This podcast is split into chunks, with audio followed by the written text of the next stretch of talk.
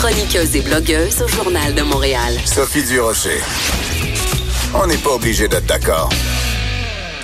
Habituellement, c'est au mois de mars, là, quand le, deadline, quand l'heure de tomber des REER euh, arrive, qu'on se met à parler de retraite, puis de planification, puis de finances personnelles.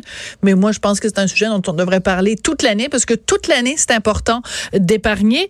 Et on va en parler avec Daniel Germain, qui est chroniqueur de finances personnelles au Journal de Montréal, Journal de Québec. Bonjour, Monsieur Germain. Bonjour. Vous, vous devez être d'accord avec ça, là, que des, les finances personnelles puis l'épargne, il faut en parler à longueur d'année? En fait, on doit s'en préoccuper toute l'année, sans, sans, parler parce qu'on se, on se cachera pas. Parler de d'épargne, c'est pas un sujet le plus euh, le plus excitant. Mais, moi, je trouve ça sexy parler de ça. Ben, en fait, il faut avoir le taux pour en parler de manière sexy parce que généralement, quand on nous parle d'épargne, euh, ça ressemble plutôt au discours, euh, au discours du curé du haut de sa chair qui nous dit quoi faire, quoi pas faire. Mais ça, c'est drôle parce que les gens qui pensent ça, c'est des gens qui comprennent pas que si on épargne, c'est pour pouvoir se payer des trucs super le fun quand on va être plus vieux.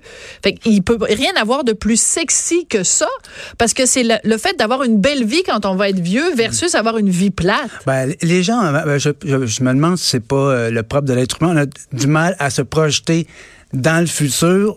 donc, c'est difficile de se priver d'une gratification immédiate dans le but d'avoir une gratification dans 15 ou 20 ans. Je crois que j'ai pas étudié trop en anthropologie ou ce genre de truc-là, mais c'est pas c'est pas naturel. Ça prend un, effort quand même pour euh, pour se, se, mettre euh, en mode. Euh, oui, puis il y, a tout un, pan aussi, tout un courant qui, qui, qui, est né il y a quelques années. Des gens qui disaient, c'est quelqu'un aux États-Unis, je pense, qui a écrit un livre, Die Broke. puis c'est tout ce mouvement-là de dire, ben dans le fond, moi j'ai du plaisir maintenant. Puis quand je mourrai, euh, c'est pas grave si je laisse rien à mes enfants, qui se débrouillent. Puis euh, quand je serai vieux, de toute façon, j'ai juste à moins voyager. Mm. Il y, a aussi cette théorie-là qui, peut-être se vaut aussi. Moi, je trouve ça drôle parce que Die Broke, euh, pour, pour, pour vraiment que ce soit optimal, cette, cette vision-là, faudrait avoir, faudrait connaître le jour de sa mort. Ben, oui. on, pourrait arriver à un moment donné où on n'a plus d'argent et le plus grand risque en, finance personnelle, c'est de, c'est de, de, de, survivre à son épargne. C'est de survivre et, et d'être vieux et de ne plus avoir d'argent, c'est un c'est plus grand risque et c'est plus risqué que de, que de mourir avec de l'argent en fait. Euh. Mais voyez-vous ça là, ce genre de choses là, de s'imaginer vieux en n'ayant plus d'argent, moi ça me fait faire des cauchemars. C'est hallucinant et puis bon ben faut aller euh, faut aller visiter certaines institutions aussi pour euh, se rendre compte comment ça peut être triste de d'atteindre la vieillesse, d'avoir travaillé toute sa vie, euh, d'avoir contribué à la, au fonctionnement et à la construction de, mm-hmm. la, société et d'arriver à un bout euh, où on est, euh, on est mis à l'écart et on est isolé. C'est absolument pas drôle. Alors, pour euh, ne pas se retrouver dans cette situation-là, évidemment, il faut épargner. Mais en même temps, votre texte que vous avez écrit sur euh, la retraite en fin de semaine, c'est intéressant parce que notre vision de la retraite, forcément, a changé au fil des ans, ne serait-ce que parce que l'espérance de vie d'aujourd'hui est absolument pas la même de celle d'il y a 10 ans, 20 ah, ans, 30 ben, ans. Là. Disons 25 ans, là, c'est euh, considérable les gains qu'on a fait en espérance de vie, mais aussi en santé. Je veux dire, on n'arrive plus à, l'âge de 70 ans. Euh, à mocher. avant, à 70 ans, on était, on parlait d'un vieillard. Aujourd'hui, les gens de 70, 70 ans euh, sont ceux qui font des marathons. Ils font, font des ah oui, ben, absolument, ben absolument. On en voit aussi. Euh, nous, on est dans les médias. Il y, en a beaucoup de gens de dans, dans, notre industrie de cet âge qui mhm. travaillent, qui sont qui sont performants, performants et tout, pertinents et tout ça. Euh, donc, euh, il y a eu des gains importants en, du côté de l'espérance de vie et euh, la, santé des gens et tout ça. Donc, moi, je me dis, en fait, ce texte dans, le journal, c'est, il faut dire que ça faisait partie d'un dossier mm-hmm. sur la retraite et j'avais lu les. j'avais lu les résultats du sondage, c'était la, un peu la, colonne vertébrale de ce dossier-là. Et il y avait également tout plein de, de, de, témoignages de gens qui étaient à la retraite, des charmants euh, témoignages et, des gens qui sont à la retraite et qui ne le sont pas en fait. C'est que ben oui. et ce sont des gens qui sont restés euh, qui sont restés actifs. C'est des gens qui qui soit se sont retrouvés une deuxième carrière, ils ont mm-hmm. réussi à, à rentabiliser une passion ou encore qui qui euh, qui continue de travailler mais à temps partiel ou euh, pour le plaisir aussi pour le plaisir mais aussi financièrement euh, pour quelqu'un qui continue à mhm. travailler à temps partiel ça peut faire la grande différence entre quelqu'un qui arrive à 85 ans cassé et quelqu'un qui avec, avec à 85 ans encore avec des ressources financières importantes.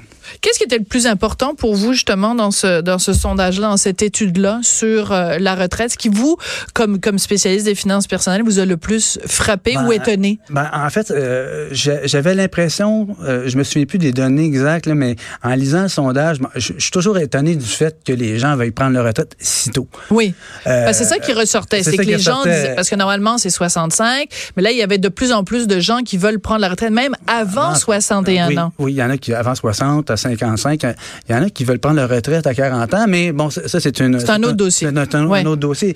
Mais. Euh, Pourquoi ça vous a surpris que les gens veuillent prendre leur retraite, mettons, avant 60 ans? Ben, en fait, moi, ce que ça me dit, c'est que moi, j'ai l'impression, c'est un peu le, la trame de fond de la chronique que j'ai écrite.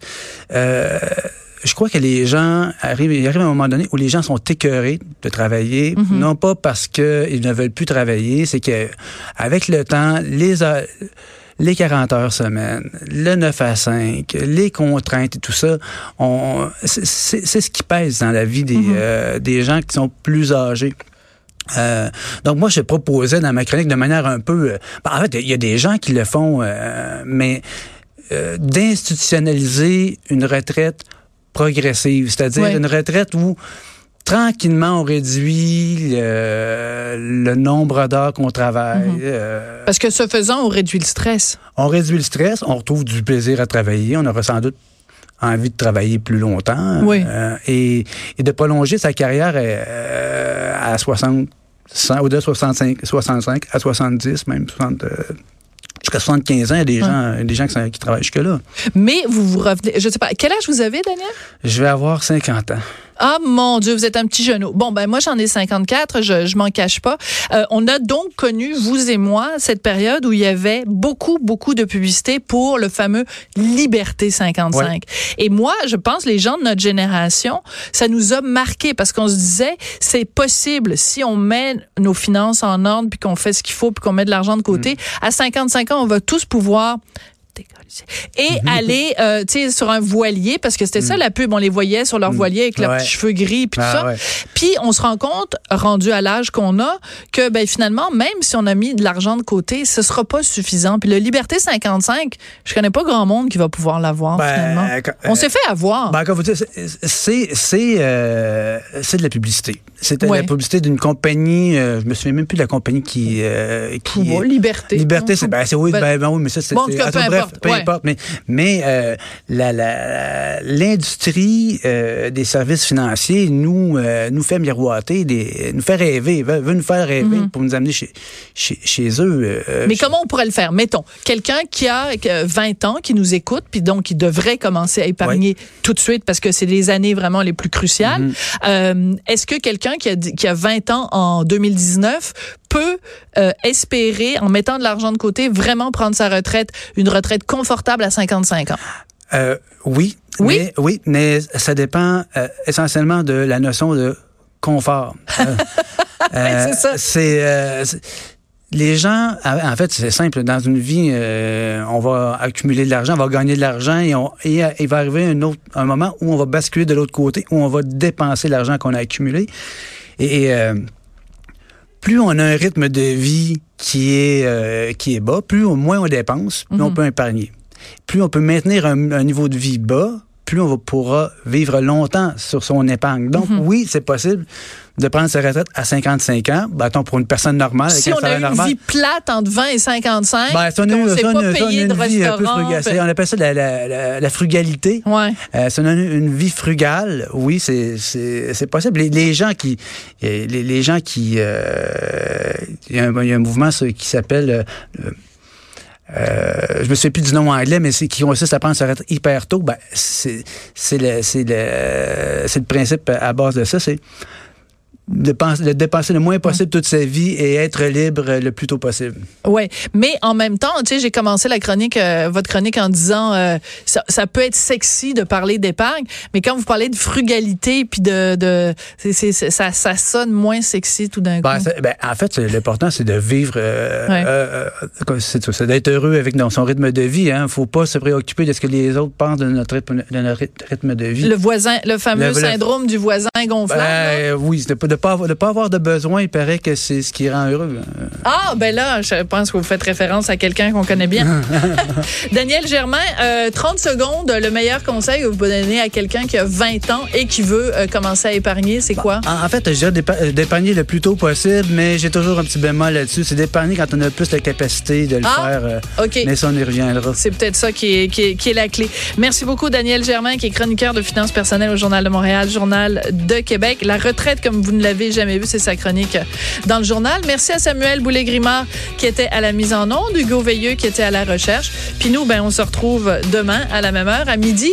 Mais pensez à ça, ce que je vous ai dit au début, là, éducation sexuelle dans les écoles. Moi, si j'étais vous, ça m'inquiéterait en torpinouche. Voilà, c'est mon opinion. On se retrouve demain. Merci.